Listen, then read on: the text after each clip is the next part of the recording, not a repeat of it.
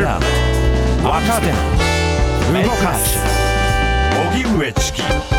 セッション。ここからはフロントラインセッション。日替わりコメンテーターに今一番気になるトピックスについてお話しいただきます。今日は書評家の倉本沙織さんです。よろしくお願いします。お願いします。お願いします。さて倉本さん、今日はどんなテーマでしょうか？今日は文学からパレスチナを考えるというテーマでちょっと緊張のお持ちでごはい。紹介していただきたいんですけれどいっも、ぱいいろんなものを背負って。はい、あの4冊ほど紹介できればいいなと思ってるんですけれども。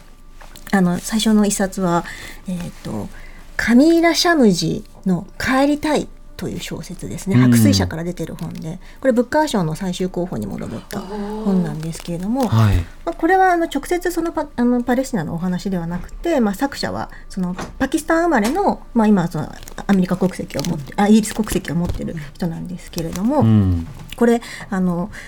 一言で言うともし家族の誰かがテロリストになってしまったらっていうことを考えるような小説でもあるんですよ。うん。これ主人公はこうロンドンに住む親のいないムスリムの3してあ三姉妹3兄弟ですね3兄弟で、まあ、パキスタン系のイギリス人の家族なんだけれども、はい両親はもうすでにいなくなってしまって年の一番上のお姉さんが双子の妹と弟たちを育ててきてでなんとかここまで育て上げて自分もようやくそのやりたかった大学の研究がつ続けられるアメリカに留学できる。そして妹もちゃんと奨学金もらって無事に立派にこう大学の法学部に行った。よしと思ったら弟があの IS に入ってしまったっていう知らせが入って。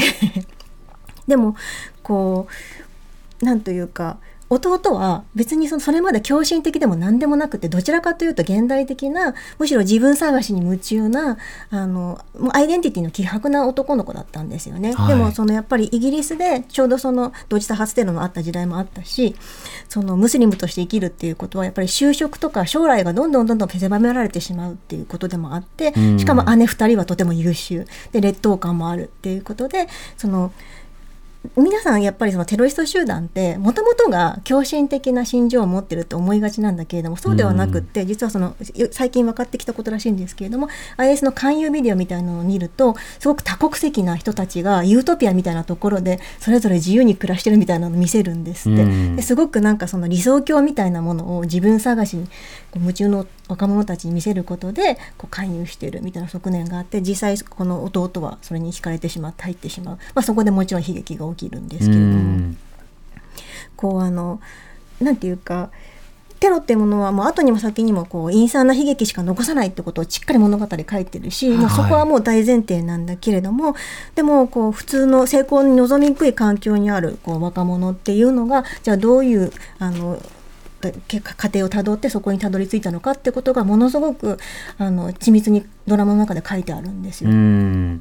うん。はけ口としてのそのテロというものにどうやってたどり着くのか、うんうんテロ集団というのがいかに、まあ、あの狡猾にさまざまな人をリクルートする手段というものを育ててきているのか、うん。まあこうしたその背景というのは日本国内でもねさまざまな例えば少年飛行とか犯罪についての小説、たくさん生まれてますけれどもそれを描いてみてみると街の風景が変わる。同じようにそのテロとされる言葉の向こう側に何があるのかを想像させてくれるような本ですか。うん。うんそうですね。だ実際にそのその集団に入ってしまうとものすごく弟は後悔するし、うん抜け出したいと思ってももうその時には時すでに遅しで周りの家族が何とかしてこう助け出そうとするんですけれどもそれがどんどんどんどん悲劇が雪だるま式に膨らんでいってしまううっていう。ん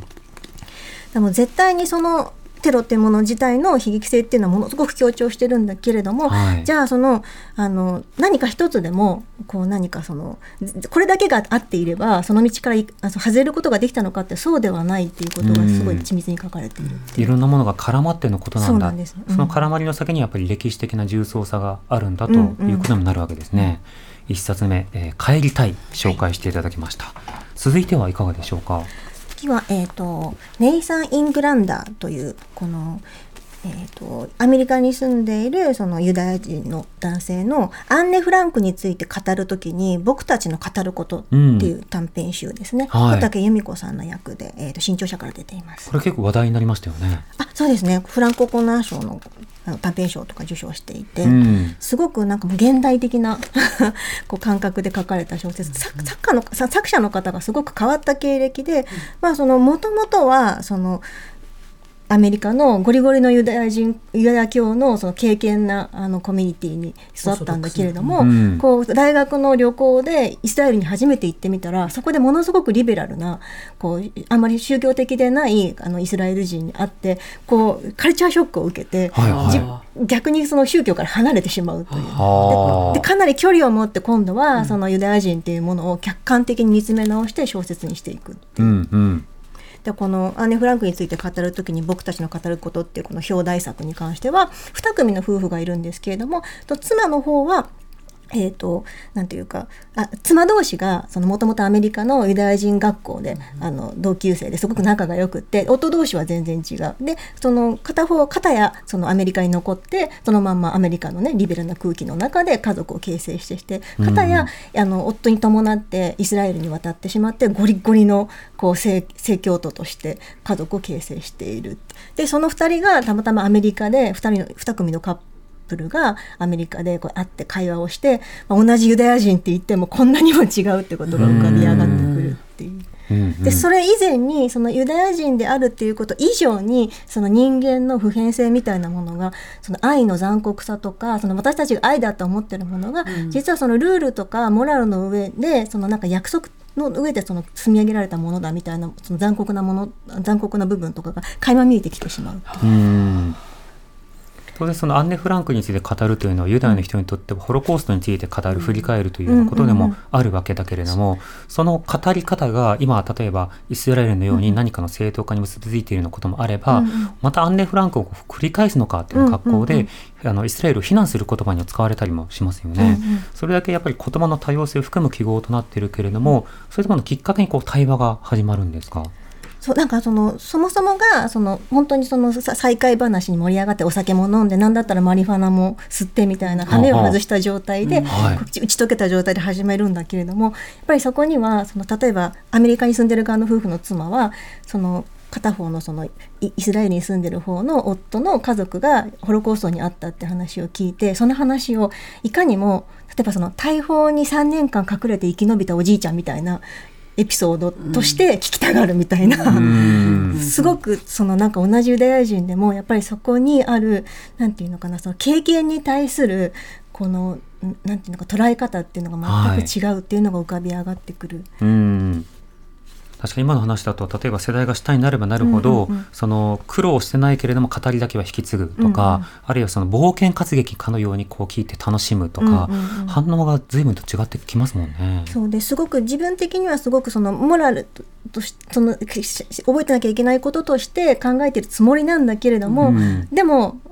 実態はどうなのっていうのがその会話の端々からこう浮かび上がってくる、でその経験であるそのイスラエルにいる方のそのカップルの方の夫の方もなんかじゃあ実実際にこのアンネ・フランクがあったような目に私があったらあなたは助けてくれるって問いに答えた時どうなるかっていう。うん。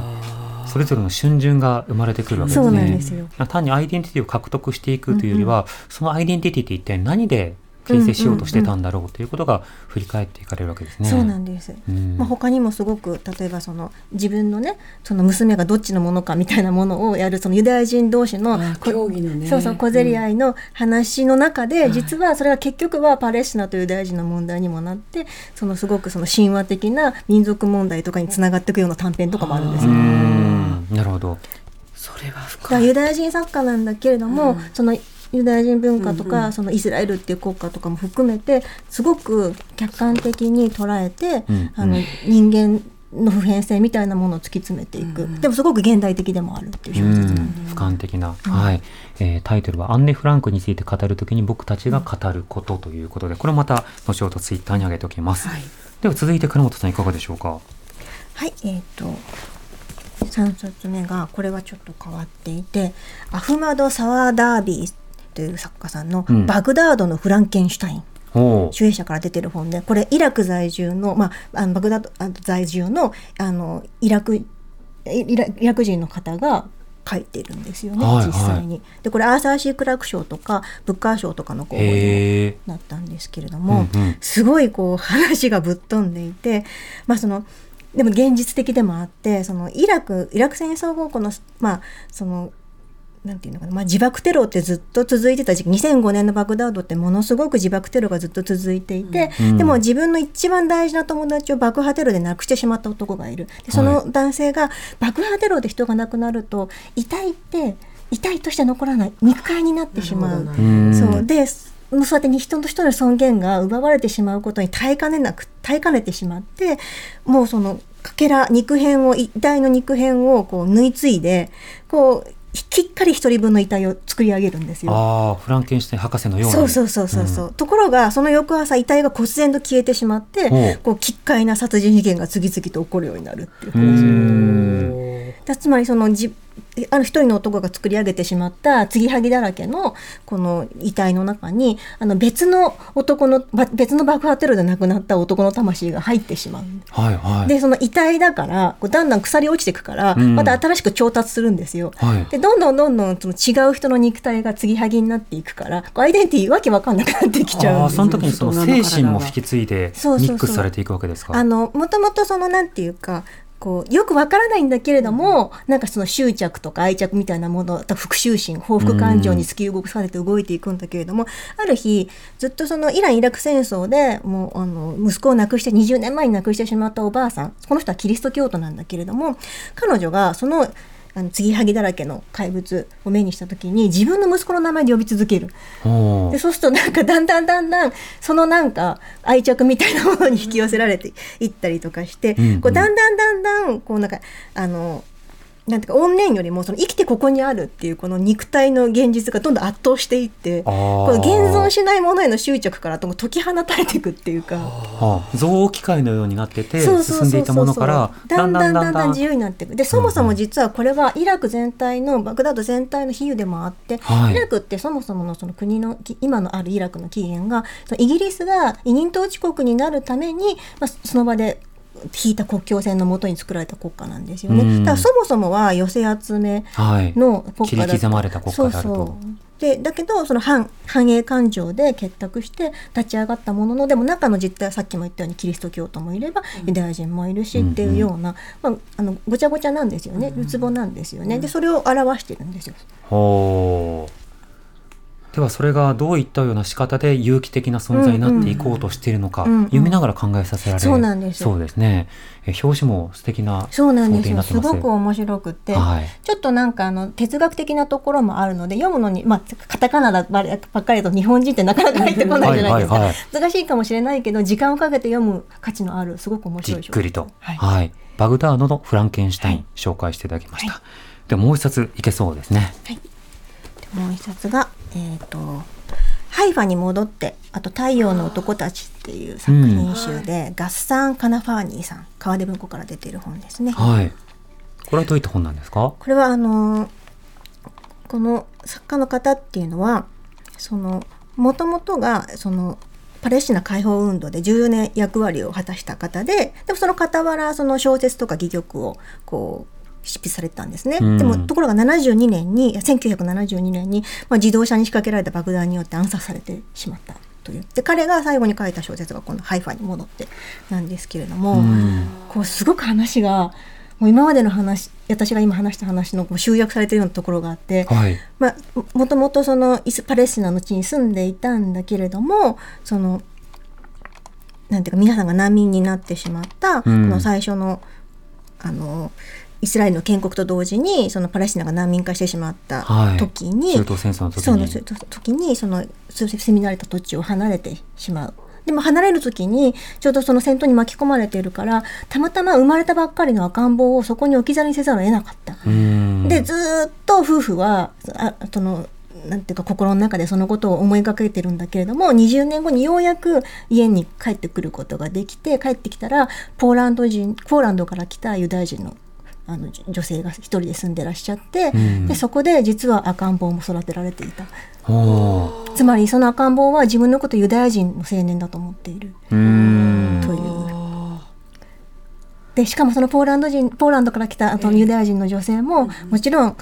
とても収収容所にまつわる悲しい記憶があるし自分の家族たくさん失ってしまったし目の前で弟も亡くしているしっていうことで、うんうん。やりきれない思いを抱えているからこそどうぞ家に入っていってって息子に合わせるでも息子から見ると自分は生まれた時からユダヤ人だと思ってるのに、ん今更アイデンティティを揺るがすようなことしないでくれってなるっていう。ああ、なんか今4冊紹介していただきましたが、どれも実は日本の歴史に紐づけて語れるようなところもたくさんあって、今の話だと例えば残留孤児の話とか、うんそれから戦後の引き上げの時に子供を置き去りにしなくてはいけない話とかって山ほどあったわけですよね。で当然日本は植民地主義で当時その加害国ではあったけれども、でも生活者レベルでいうと、まあ、満蒙開拓団ということで現地に行ったものの、どうもうまくいかないし恨まれてるし、じゃあ帰らなきゃいけないってなった時にソ連兵に襲われて、それで離れ離れになって現地の中国人に子供を預けてみたいな、そうした経験ってどの国にもいろいろあるわけですけど、そういったものに想像しながらではそうかパレスチナの場合そういったことそりゃ起こるよねと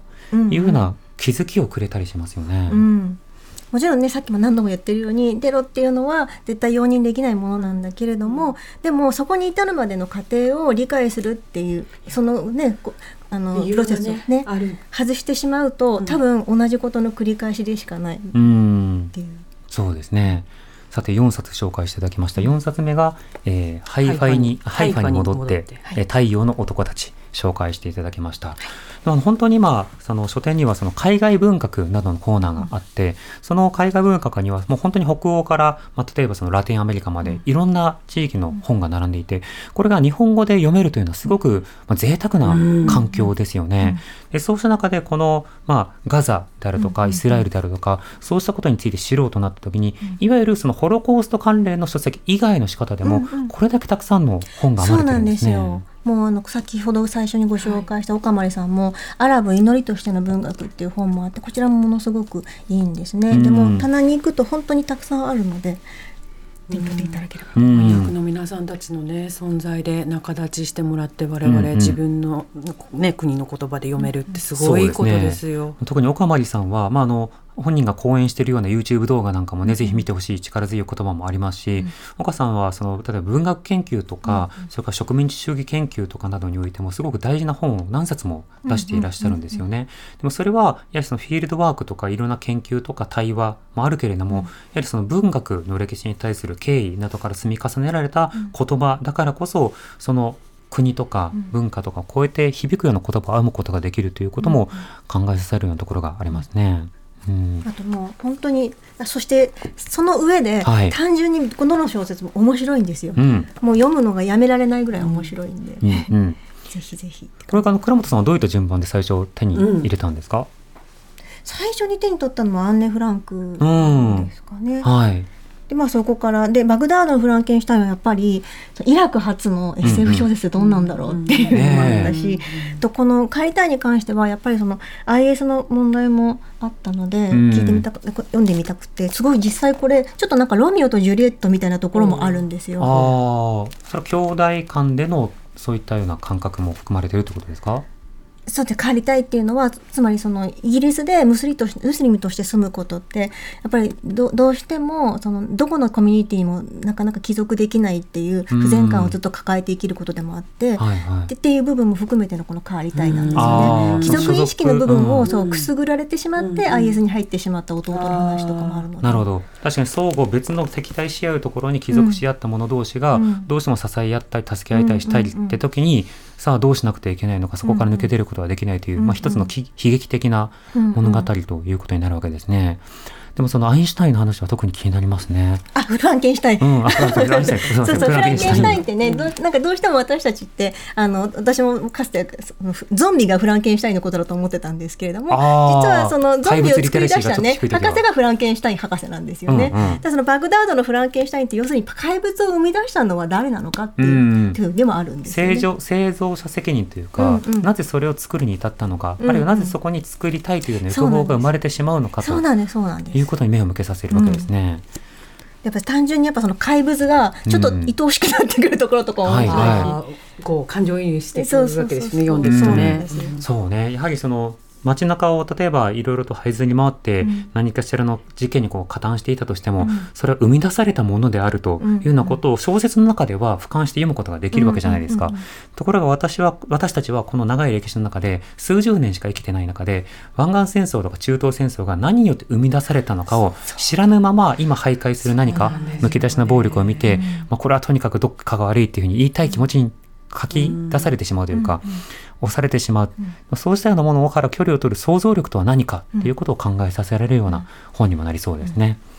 さて5冊紹介していただきました、えー改めて時間いっぱい、えー岡まりさんの「ガザに地下鉄が走る日」えーそれから、えーバグダードのフランケンシュタイン。そして、えーカミーラ・シャムジーの「帰りたい」アンネ・フランクについて語る時時僕僕らたちの僕たちの語ること、うん。そしてハイファに戻って太陽の男たち、これらのリストはセッションのツイッターなどで紹介しておきたいと思います。えー書評家の倉本沙織さんにお話を伺いました。本紹介していただきました。またお待ちしています。またよろしくお願いします。はい。ありがとうございました。来週の月曜はフォトジャーナリストの安田夏樹さんです。お知らせに続いて東京情報デザイン専門職大学プレゼンツ夢を追いかけてお送りします四季荻上 Hiromi Nambu. 発信型ニュースプロジェク新型ニュースプロジェクトトセッション